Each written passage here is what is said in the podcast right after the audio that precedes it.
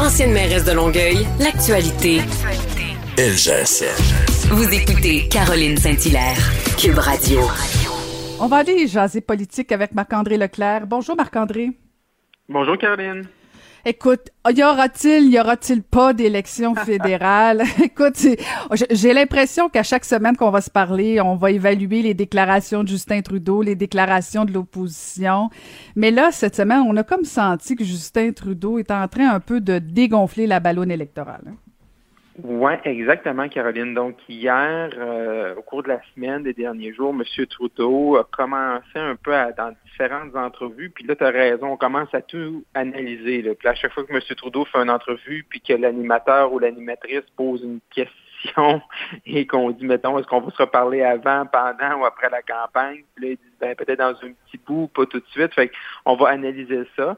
Euh, bon, c'est intéressant, ça fait partie de la, de joute politique. Mais hier, dans une entrevue euh, à Sirius XM, avec l'ancien animateur de CBC, euh, Peter Millsbridge, il il a dit vraiment que les gens ne doivent pas avoir peur en élection, que les gens sont vraiment euh, concentrés à recevoir leur, vaccin. Et ça, ça va un peu dans la suite, Caroline, des derniers jours où on entend qu'il y aurait, il y aurait peut-être, euh, on espère que non, des problèmes au niveau de l'approvisionnement en vaccins. Et on sait qu'il y a une fenêtre électorale qui est devant lui pour M. Trudeau, mais que tout ça tient à, à ce que la vaccination aille bien. Et euh, hier, le bureau du premier ministre a, émis une déclaration suite à un appel que M. Trudeau a fait avec la présidente de la Commission européenne pour adresser, pour parler euh, de, de, des vaccins, de l'importance de la de l'approvisionnement, mais on n'a pas de, de, garantie, même si les ministres, même si M. Trudeau fédéral nous disent que oui, on n'aura pas de problème avec l'Europe. Également, on a appris hier que l'Inde aussi euh, garderait ses vaccins euh, chez eux au lieu de nous les envoyer, ben là, on nous dit dans la déclaration, les deux dirigeants ont souligné leur soutien aux efforts déployés à l'échelle internationale pour répondre à la pandémie. Mais on n'a pas comme on n'a pas de garantie, là, Et là, on sent peut-être que M. Trudeau, justement, peut-être il, y a des choses qu'il qui sait, des, choses qui, de son côté, qui est au courant, qui essaie peut-être de corriger. C'est sûr que M. Trudeau ne veut pas que la vaccination arrête, il veut pas qu'on parle de nouveaux délais. Euh, c'est pas bon pour une fenêtre électorale au printemps, c'est pas bon pour sa réélection en peu importe que ce soit ce printemps ou cet automne. Donc il y a peut-être là euh, des informations que le gouvernement fédéral essaye présentement de travailler pour s'assurer que ça n'arrive pas, cherche en doute des garanties, aimerait ça avoir des garanties, doivent parler avec les compagnies euh, pharmaceutiques, mais on sent que M. Trudeau Peut-être. Et c'est peut-être une ruse aussi. Hein. On connaît la date de son budget, le 19 avril. Donc, qui dit un budget tard nous dit que ça, ça, peut être un prétexte à, une élection, mais que peut-être également c'est une ruse d'essayer de changer un peu le narratif, de dire, ben, mais c'est l'important, c'est la, la, vaccination, c'est la reprise économique. Puis si jamais on va en élection, c'est parce que là, les partis d'opposition m'auront battu, mais on sait que les partis d'opposition, ils n'ont aucun intérêt présentement euh, d'aller en élection.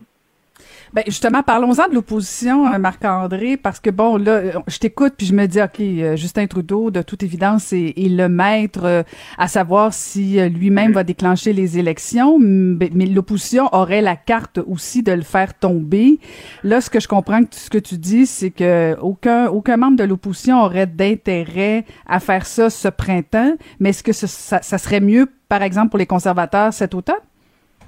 Oui, ben je pense que oui. Je pense que on a vu que pour M. O'Toole, euh, son, son, son congrès la semaine passée qu'on a jasé ensemble, son congrès s'est passé en deux temps. Première pour, première moitié qui a bien été, la deuxième c'était plus difficile. Donc M. Monsieur O'Toole veut faire un changement au sein de son parti, ce, que ce qui est une bonne chose. Euh, malheureusement, vu que M. O'Toole n'a pas fait la campagne euh, au leadership conservatrice sur le changement, ben ça va être. Là, il y a quelques membres présentement qui disent bon ben c'est quoi ton plan là? Et ça, je pense que monsieur, malheureusement pour lui, monsieur O'Toole paye un peu pour le type de campagne à l'échefferie qu'il a fait. Hein. Il a fait une campagne à l'échefferie, il était passé très campé sur la poursuite, poursuivre les idées conservatrices, un peu la, continuité, tandis que monsieur McKay était vu comme quelqu'un qui allait un peu plus là, shaker là, euh, le temple conservateur, les idées, tout ça. Il est ramené un peu plus, mettons, vers le centre droit. Donc, il, mais M. O'Toole s'est présenté comme étant le pionnier conservateur qui allait garder euh, la base satisfaite. Et là, il dit à la base, d'entrée de jeu dans son discours vendredi soir passé, il dit, ben, il faut changer. le pays a changé, il faut changer.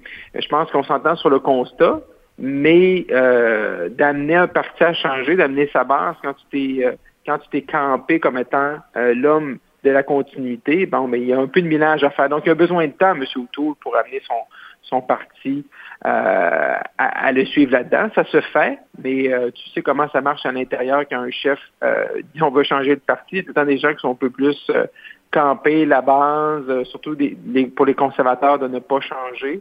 Donc, à partir de ce moment-là, c'est sûr qu'il y a du travail à faire. Donc, il y a besoin de temps. Et on voit que pour M. Blanchette, il n'y a pas vraiment de presse à y aller. ils sont satisfaits des, de la dernière élection. M. Blanchette est prêt à en découdre. Il l'a dit cette semaine. Il a hâte d'en découdre, mais pour lui, il voit que la fenêtre électorale et euh, se referme peut-être sur le printemps. Et pour M. Singh, ben, avec toute l'histoire du professeur euh, Attaran, ben, on voit que M. Singh, le Québec ne compte pas beaucoup pour lui dans sa stratégie électorale. Également, ça fait surprenant qu'il fasse tomber le gouvernement. Donc, euh, ça sera peut-être partie remise pour, pour cet automne. Ben écoute, on va suivre ça et j'ai l'impression que peut-être la semaine prochaine, Marc-André, on, aura un autre discours. Euh, un autre son de cloche, oui. un autre son de cloche, mais de toute façon, euh, ça risque effectivement de, de, de, bouger à partir du 19 avril euh, au niveau fédéral. Mais sinon, plus proche de, de, nous un peu, si on parle de vaccination, il commence à avoir, disons, une différence assez énorme entre Montréal et les régions au niveau de la vaccination. Euh? Oui, oui. On savait qu'il allait avoir une grosse différence il y a quelques semaines quand le gouvernement du Québec nous a dit qu'il y avait environ 100 000 doses qui allaient être priorisées vers Montréal versus les régions. Mais là, on le sent et là, on peut, et là, euh, je vais donner des exemples qui sont très proches de moi, Caroline. Euh, on sait que M. Legault va se faire vacciner vendredi, le 26 mars. C'est ça, il n'y a pas de problème. M. Legault décide de suivre euh, les recommandations. Son groupe d'âge était ouvert, il a pris son rendez-vous. Il va à Montréal comme tout le monde se ferait présentement. Mais moi, je pense que M. Legault aurait pu se faire vacciner au début parce que je pense qu'un premier ministre euh, mérite quand même d'être protégé, pour on a besoin de lui aux commandes de l'État. Mais quand je prends mon entourage au lac Saint-Jean, euh, mon père, par exemple, il a le même âge que M. Legault, il n'a pas encore pris son rendez-vous. Il, ne, peut pas encore le prendre parce que sa catégorie, d'âge, est 60-65 ans, n'est pas ouverte. Et si je prends des gens également qui sont dans mon entourage au lac Saint-Jean, 65-66 ans, oui, ces gens-là ont leur rendez-vous parce que la catégorie est ouverte, mais ça va au 8 mai. Donc, M. Legault, par exemple, qui a 63 ans, 64 ans, lui, c'est le 26 mars, mais des gens en région c'est rendu le 8 mai pour des gens de 65 ans et plus, donc on est rendu 43 jours plus tard. Mais ça, ça veut dire que mon père, qui n'a pas encore pris son rendez-vous, donc lui qui a le même âge que M. Legault, par exemple, et comme je dis, M. Legault, parfait, il a suivi les règles, puis tant mieux, il se fait vacciner demain. Mais c'est-à-dire que présentement, il n'a pas pris encore son rendez-vous parce que c'est pas ouvert et les rendez-vous sont complets jusqu'au 16 mai. Donc, on risque d'avoir peut-être deux semaines euh, deux mois de différence, excuse-moi Caroline, entre quelqu'un entre 60 et 65 ans à Montréal versus quelqu'un entre 60 et 65 ans à Robertval au Lac-Saint-Jean. Ça commence à faire beaucoup. Et là, qu'est-ce qu'on voit? Un peu partout? C'est le Lac-Saint-Jean, l'Outaouais. L'Outaouais fait la dernière région au Québec en termes de, taux de vaccination. On voit que le nombre de cas augmente euh, présentement dans des éclosions dans les écoles, dans les milieux de travail. Et donc, à partir de ce moment-là, pourquoi, il y a quelques semaines, c'était bon de prioriser des vaccins pour Montréal parce que c'était l'épicentre. Mais là, quand je lis les journaux puis que je vois c'est mon patelin chez moi où je suis né, qui est Robert Val, mes deux écoles primaires, secondaires sont fermées actuellement pour deux semaines. Et là, les médias nous disent que c'est l'épicentre, que M. Dubé nous dit mardi en point de presse, non, on ne va pas envoyer plus de doses de vaccins dans ces coins-là du Québec. Et là, et toi aussi, Caroline, c'était beaucoup dans les médias, à l'ajoute, euh, à Cube, et je, je sais aussi que tu vas te faire interpeller. Euh, il y a beaucoup de grogne. Et moi, chez nous, je me fais beaucoup interpeller par les gens de ma région, tu sais, qu'on n'est pas des citoyens de seconde classe. Puis pourquoi, tu sais, quand c'est bon pour Pitou, c'est pas bon pour Minou, tu sais, comme on dit en, bon québécois. Donc, euh, il faut faire attention. On savait que c'était un risque, mais là, les écarts, on savait que les écarts allaient être importants. Et là, on le voit parce que les gens commencent à prendre des rendez-vous dans notre entourage, fait qu'on est capable de quantifier ces écarts-là. Parce qu'en fait, euh, les gens s'attendaient à ce qu'on donne un petit coup pour Montréal, euh, mais là, c'est rendu pratiquement uniquement à Montréal. La différence, à mon avis, Marc-André, elle est trop grande, euh, et, là, ça va devenir effectivement un enjeu, parce que bon, tu parles du Saguenay, les cas augmentent. Là, ça ça, ça pas de bon sens. Là. Je, moi, je pense que tout le monde comprenait pour les 75 ans et plus à Montréal qu'on priorise. Je pense que tout le monde était d'accord. Là, quand tu es rendu à vacciner des gens de 60 60 ans à Montréal, puis que des gens de 70 en région qui sont pas vaccinés, mm-hmm. là, tu dis, ah non, ça n'a pas de bon sens, là, il y a comme trop de différence. Puis, tu sais, on n'a même pas besoin de se rendre euh, au Saguenay, là, je veux dire, même en Montérégie, les gens ont de la misère, euh, les gens en Estrie ont de la ben misère, il n'y a pas de doses qui se rendent euh, nulle part. Là, je pense que le gouvernement va devoir réajuster le tir à un moment donné, la pression va devenir de plus en plus forte, mais c'est un peu, je pense que, tu sais, on va, on va tomber dans un genre de goulot d'étranglement où là, tu sais, on va être rendu à, dans le fond, tout le monde veut, peut se faire vacciner en même temps, mais euh, on sera comme pas tous au même niveau, tu sais, même des clientèles plus à risque. Tu sais, on parlait mm-hmm. notamment euh, des gens qui ont des problèmes en santé mentale, on parlait même des obèses en fin de semaine. Euh, là, donc, et là, ça, écoute, là, la pression, d'après moi, va devenir très, très, très forte pour le gouvernement du Québec au niveau de la vaccination. Non, exact. C'est pas parfait. Ça peut jamais être mm. parfait. C'est une grosse opération. C'est sans précédent. Sauf qu'on le savait qu'il allait avoir des écarts. On les voit, on les vit. Je parle du lac Saint-Jean parce que c'est c'est mon entourage. T'es en conflit d'intérêts, Marc-André Leclerc. T'es en conflit d'intérêts. non, c'est les dates que je connais. Je n'appelle pas tout le ben, monde. je comprends.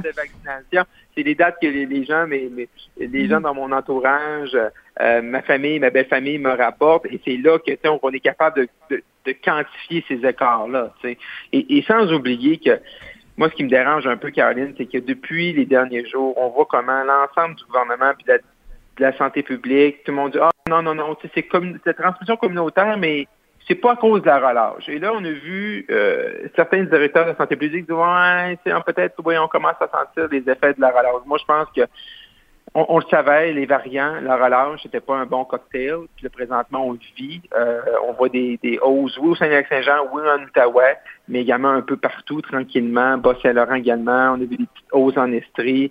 Euh, donc, on, le sent. Euh, que c'est un peu que c'est un peu partout et moi je comprends pas encore on en a parlé je veux pas rouvrir le débat mais c'est la relâche pour moi c'était quelque chose qui était qui était contrôlable et qu'on aurait pu reporter au mois d'avril et peut-être on aurait des meilleurs chiffres aujourd'hui euh, si on avait fait ça. Mais bon, on le saura jamais. on le saura jamais, effectivement. Marc-André, je veux t'entendre sur euh, le rapport du BAP sur GNL Québec. Euh, on, a vu que, bon, dans le fond, le constat général du BAP, c'est que, dans le fond, il y a plus, il y a plus de risques que, que davantage de donner suite au, projet GNL Québec.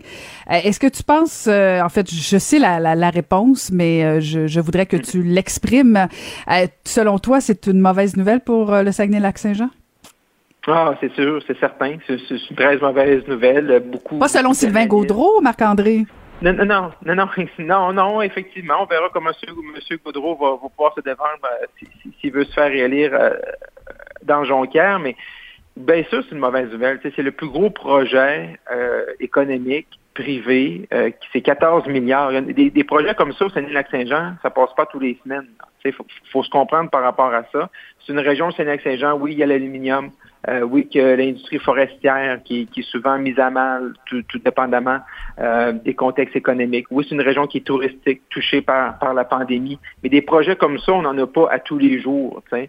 Puis euh, moi, ça me fait euh, ça me fait toujours un peu sourire quand je vois, tu puis dans le rapport, il en parle, tu sais, que c'est pas accepté socialement. Il n'y a pas d'acceptabilité, c'est pas. Mais mais ça, faut un moment il faut pouvoir le définir. Parce que là, dans tous les projets, OK, euh, que ce soit au Québec, au Canada, euh, qui sont énergétiques ou qui ont une qui, qui passent sur des terrains ou sur des territoires ou qui vont impacter des communautés, mais c'est qui qui doit accepter, tu sais? Parce qu'au Saguenay-Lac-Saint-Jean, les gens sont pour le projet. OK? Et c'est sûr qu'il y a des gens, il y a des organismes, il y a des groupes dans la province, au pays, qui sont contre ce projet-là, qui sont mobilisés, qui sont euh, qui, qui, sont euh, financés pour justement aller voir tous ces projets-là, puis aller dire qu'ils vont s'accrocher, qu'ils vont euh, s'accrocher, après des armes, qui vont s'enrouler à, travers des tuyaux. Ça va toujours en avoir. Mais est-ce que est-ce qu'au Québec, aujourd'hui en 2021, on aurait, on aurait construit des barrages hydroélectriques qu'on a fait il y a 30, 40, 50 ans? Probablement même pas. Mais aujourd'hui, on est tellement fiers de notre hydroélectricité. Quand des États américains disent que c'est pas d'énergie verte, on se bat pour dire que c'est d'énergie verte parce que c'est une énergie qui est renouvelable, parce qu'on est fiers de ça. Puis moi aussi, j'en suis fier de ça. Mais est-ce qu'on est en train de dire présentement qu'au Québec, il n'y a plus de projets qui vont se faire de cette ampleur-là? Moi, je suis un peu inquiet pour la suite des choses. Parce que, tu sais, puis le BAP, il dit, ben ouais, mais si on change des chiffres, là, c'est pas vrai qu'on va descendre les, les GES mondialement. OK, ben oui, mais on peut toujours faire ça. Je veux dire, M. Girard va présenter un budget après-midi. Si on change ces chiffres, ça va être d'autres chiffres. Tu sais, fait est-ce qu'on est là pour aider ces compagnies-là? Est-ce qu'on est là pour aider ces projets-là à être meilleurs, à s'améliorer, être plus verts, aider où la transition, créer des emplois dans des régions? Mais trouve que présentement, moi, ça m'inquiète pour la suite des choses. Est-ce que le projet Général Québec est parfait? Peut-être pas. Les gens sont peut-être très prêts à travailler là-dessus. Mais ça va devenir délicat, Caroline, pour les élus. Tu sais, la, la CAQ a quatre députés sur cinq. Euh, donc, il y a M. Godreau, puis après ça, c'est quatre députés euh, euh, et eux, comment comment ils se positionnent là-dedans? On les on les a très peu entendus dans les dernières heures, mais c'est sûr, pour une région comme le Sénégal-Saint-Jean, c'est une mauvaise nouvelle là qu'ils ont reçu hier parce que c'est sûr que ça, met le projet avec du plomb dans l'aile. Ben, en fait, le BAP vient probablement de sauver la CAQ dans le sens où ils n'auront peut-être pas de décision à prendre puisque le, projet est presque mort euh, lui-même. Mais c'est un, un, débat que, intéressant que tu lances, Marc-André. Je pense qu'on pourrait en débattre longtemps, savoir comment on peut faire des projets euh, qui, qui, qui, sont importants sur le plan économique, mais qui en même temps sur le plan environnemental peuvent susciter des questions. C'est quoi le rôle des élus? C'est quoi le rôle de la population? Écoute, je pense qu'on pourrait faire une heure d'émission, toi et moi, là-dessus. Euh, moi, pour l'avoir vécu euh, de l'autre côté. Mais effectivement, je, je, c'est très, très intéressant. Mais finalement, je, je, pense que ce projet-là est mort pour le Saguenay. En tout cas, le projet, le projet tel que présenté, je pense qu'il est mort pour un petit bout de temps. Merci beaucoup, Marc-André. Toujours agréable. On se retrouve la semaine prochaine. Sinon, à la joute et on peut te lire dans le Journal de Montréal. Merci, Marc-André. Parfait. Bye-bye.